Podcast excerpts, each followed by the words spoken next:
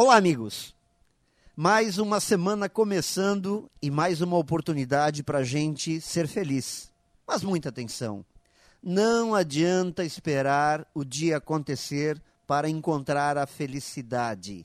A felicidade é o caminho e não o lugar aonde a gente vai chegar. O grande problema é que teimamos em não compreender isso. Ficamos projetando nossa vida no futuro ou nos lamentando das decisões e atitudes tomadas no passado. Enquanto isso, não percebemos os momentos de felicidade que estão acontecendo em nossa vida, independente dos tempos estranhos que estejamos vivendo. Esperamos atingir aquela meta, terminar alguma coisa, comprar outra, esperamos por alguém melhor ou acreditamos que seremos mais felizes com aqueles quilinhos a menos ou músculos a mais.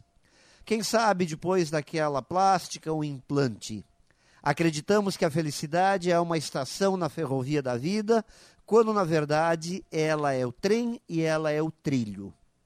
É preciso cuidado, pois enquanto esperamos pela estação da felicidade, a vida passa e os momentos felizes acabam passando também.